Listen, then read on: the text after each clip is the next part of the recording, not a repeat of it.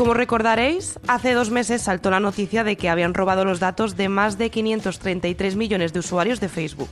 Nombre, edad, dirección, pero sobre todo correos electrónicos y números de teléfono que andaban por ahí dando vueltas por Internet.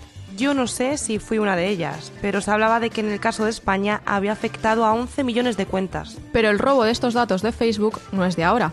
Ya en junio del año pasado un hacker puso a la venta estos datos.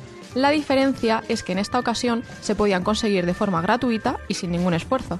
Aunque parezca una tontería, esto puede traer un gran problema para aquellas personas a las que pertenecen estos datos. ¿Tan grave es? Hombre, pues con esa información pueden, por ejemplo, suplantar tu identidad, además de todas las empresas que pueden acceder a ellos. Buf, pues no sé qué me da más miedo, ¿eh? ¿Que me suplanten la identidad o que las empresas tengan acceso a ciertos datos míos? Yo tampoco, porque como veremos a lo largo del capítulo, la información que saben sobre nosotros va mucho más allá de un correo electrónico o un número de teléfono. Yo soy Lidia Álvarez. Y yo, Alicia Navarro. Quedaros con nosotras si queréis saber la importancia que tienen para las empresas los datos que aportas, por ejemplo, al darte de alta en una aplicación, para qué los usan y si hay alguna forma para evitar dar esta información.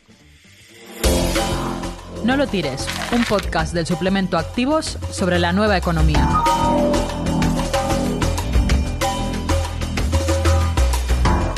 Según un ranking de Clario, una empresa de ciberseguridad especializada en la protección de datos, Facebook es la compañía que más sabe de ti. Bueno, es normal. Como decíamos antes, nos piden correo electrónico, móvil, nombre. Sí, pero dentro de la aplicación tú aportas mucha más información sin darte cuenta. ¿No tienes puesto dónde trabajas, por ejemplo? Mm, pues ahora que lo dices, sí. Y seguro que también sigues algún grupo relacionado con algo que te guste. Mm, sí, también. Y si te has fijado, también puedes poner quién es tu pareja o tu madre e incluso tus tíos. Ay, Lidia, me estás empezando a dar miedo, ¿eh? Pues agárrate, porque esto no pasa solo en las redes sociales. En este ranking del que te hablo, por detrás de Facebook hay otras empresas como Uber, Airbnb, Lidl, Nike o Ryanair. Vamos, que las empresas de toda la vida también recopilan estos datos. Hombre, si te das cuenta, casi todas las compañías, además de la web, tienen una aplicación en la que te tienes que registrar. Y si tú sabes de alguna que no sea necesario, dímela porque yo no recuerdo ninguna. Mm, pues no, ahora mismo no caigo. Es que hay bien pocas, por no decir ninguna. Todas te exigen al menos tu nombre, tu fecha de nacimiento, tu nacionalidad, correo electrónico. Es tal la importancia que le dan las compañías a esta información que he hablado con Dani Bertolín, CMO de MyDataMood, y literalmente me ha dicho que son considerados el petróleo del siglo XXI. Más que importantes, yo diría que son cruciales hoy día. Este, dentro de lo que es la, la revolución digital, la, la, data o los datos personales son el elemento central de toda ella, ¿vale? Así que sin eso, bueno, se habla de que es el petróleo del siglo XXI, por eso, bueno, queda muy claro que, que o sea, la importancia que tienen, ¿no? Eh, de hecho, los datos y los algoritmos que se crean a través de ellos con inteligencia artificial, o sea, la parte de analítica, bueno, es lo que mueve todos los negocios digitales. También he hablado de cifras con él y escucha lo que me ha contado. Se calcula que para, para este año en Europa, solo en Europa, se, va a mover como unos mil millones de euros alrededor del negocio de los datos, ¿vale? También hay muchas formas de enfocar ese, ese, esa, ese cálculo, ¿vale? Pero especialmente es importante tener en cuenta que hay una frase mítica que es que si, tu, si el producto es gratis, el producto eres tú, ¿no? Es el hecho de que la mayoría de, de productos en digital, especialmente redes sociales, etcétera, los grandes, los grandes eh, monstruos digitales, al final están generando esas inmensas fortunas porque utilizan nuestros datos personales, obviamente con permisos, eh, no siempre, no siempre de forma absolutamente legal, porque ya han salido muchas, muchas informaciones al respecto, pero vamos a poner que en general es con, con aceptaciones, aunque no sean claras, y evidentemente pues eh, aprovechan ese uso de los datos sin que el usuario sea consciente para generar sus, sus negocios. Así que mmm, estamos hablando de, de, lo que es una tendencia que ya no parará, porque todo lo que se habla de inteligencia artificial es la aplicación de algoritmos sobre esos datos personales y evidentemente es un negocio en crecimiento. Vamos, que en realidad todas estas aplicaciones y sus servicios gratis, lo que se dicen gratis, no son. No, estás pagando por ellos, pero sin darte cuenta, y lo haces con tus datos. Hombre, es que hay ciertos datos que en realidad no son necesarios para el funcionamiento de algunas aplicaciones. Pues no. Por ejemplo, según el ranking del que te hablaba antes, YouTube sabe el estado civil de sus usuarios. Creo que es un dato innecesario para ver vídeos. ¿YouTube sabe eso? ¿Y para qué quieren saber las empresas cierta información? El correo electrónico lo entiendo, al final es una vía para ofrecerte cosas, pero ¿tu orientación sexual, por ejemplo?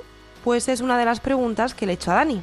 Sobre todo para perfilar, para identificar segmentos de clientes, teóricamente para personalizar productos y servicios, pero, pero sobre todo se utilizan en, en modelos de venta, en modelos de publicidad, en todo el mundo de la programática, esa venta de publicidad automatizada, pues bueno, aplican modelos de identificación de usuarios en los que los soportes, donde los usuarios vamos a buscar información, servicios, productos, etcétera, venden nuestra presencia en, sus, soportes a los anunciantes, a los que pagan por la publicidad, con toda una cadena de empresas alrededor de AdTech y MarTech que son los que van puliendo la identificación de los usuarios. Em, bueno, pues, obviamente eh, lo, que, lo que se busca teóricamente es conseguir que los usuarios tengamos unos servicios más adecuados a nuestras necesidades y deseos.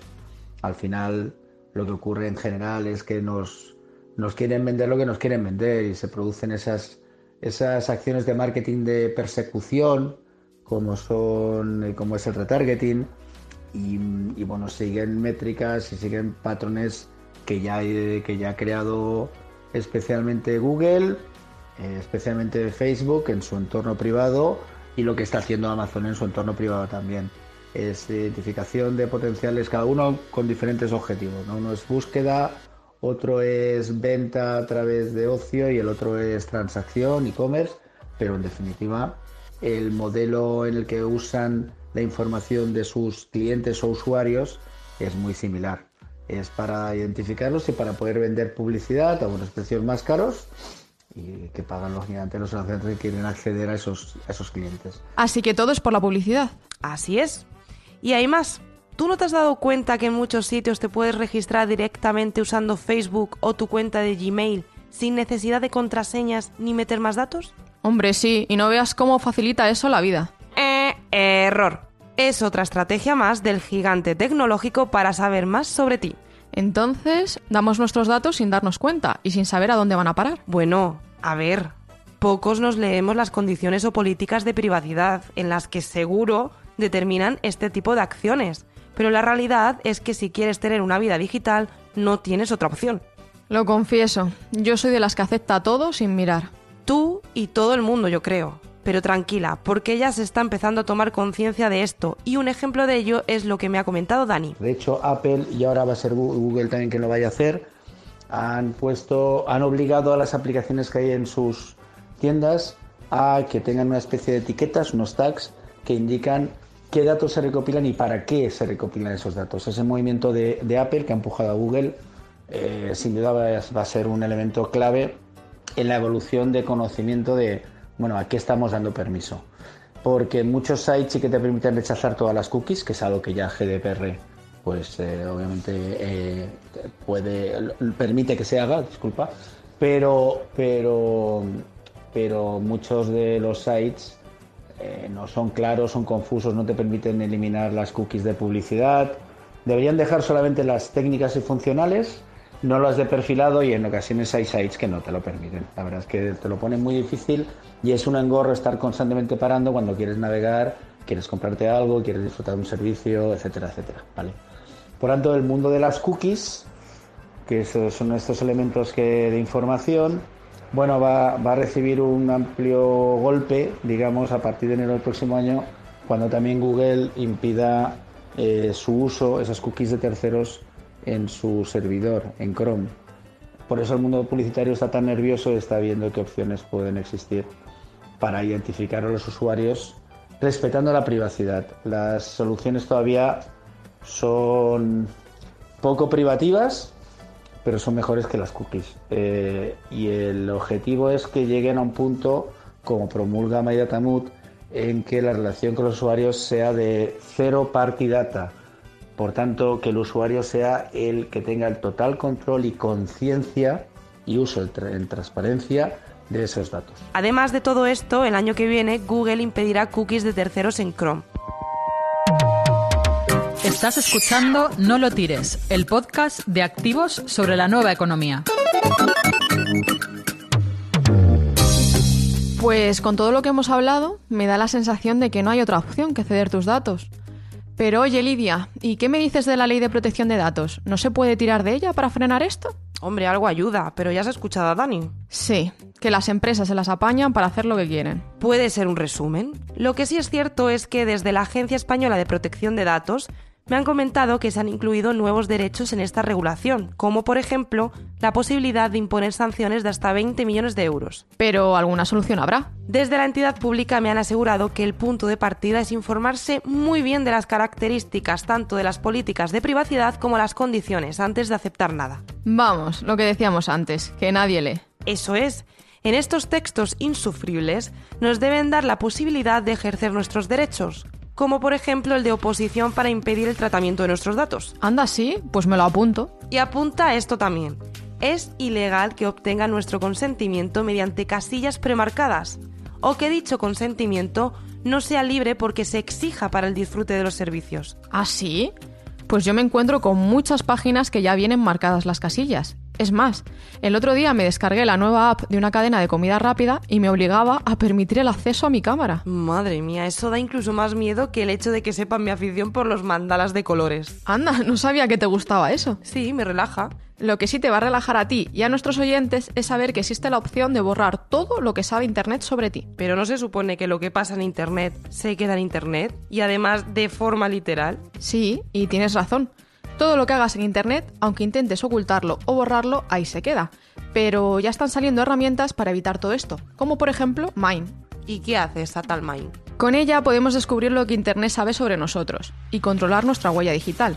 Nos permite decidir dónde deben estar nuestros datos o no. Ah, es algo parecido a lo que hace MyDataMood, pero es que ellos además te dan descuentos por el valor de tus datos al comprar online.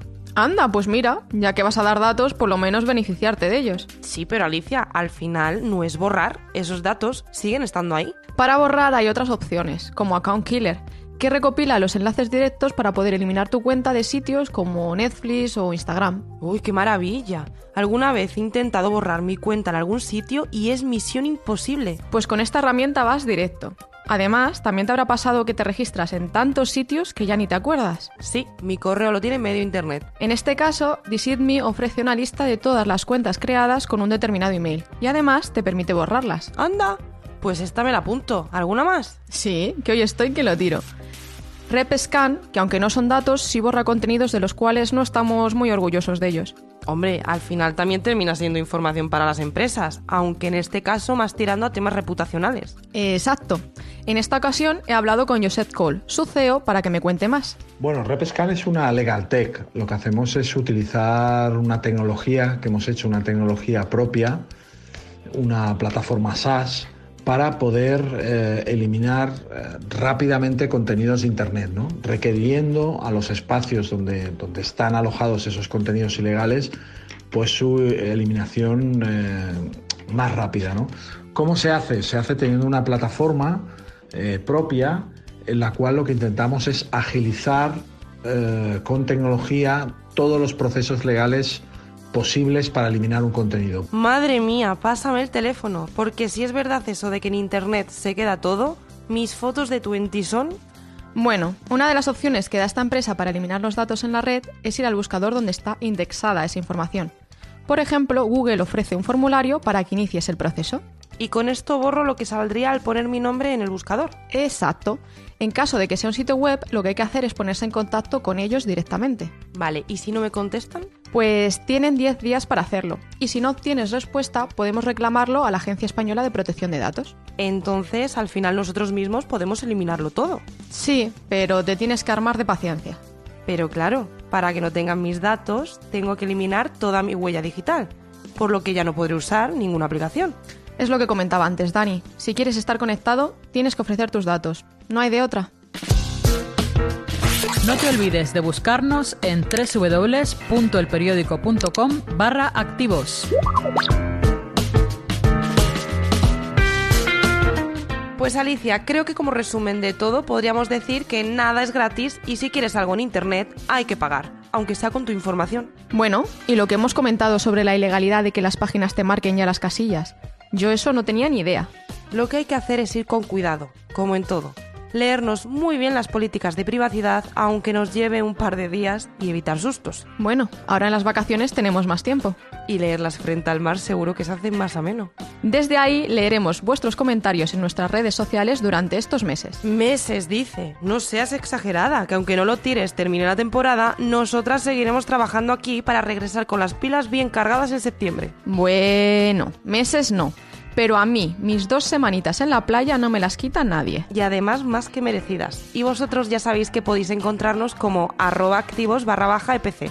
Y si os termináis la política de privacidad de la app y os quedáis con ganas de más, también podéis pasaros a leer toda la información sobre estos temas en www.elperiódico.com barra activos. Y con esto nos despedimos. Hasta la temporada que viene.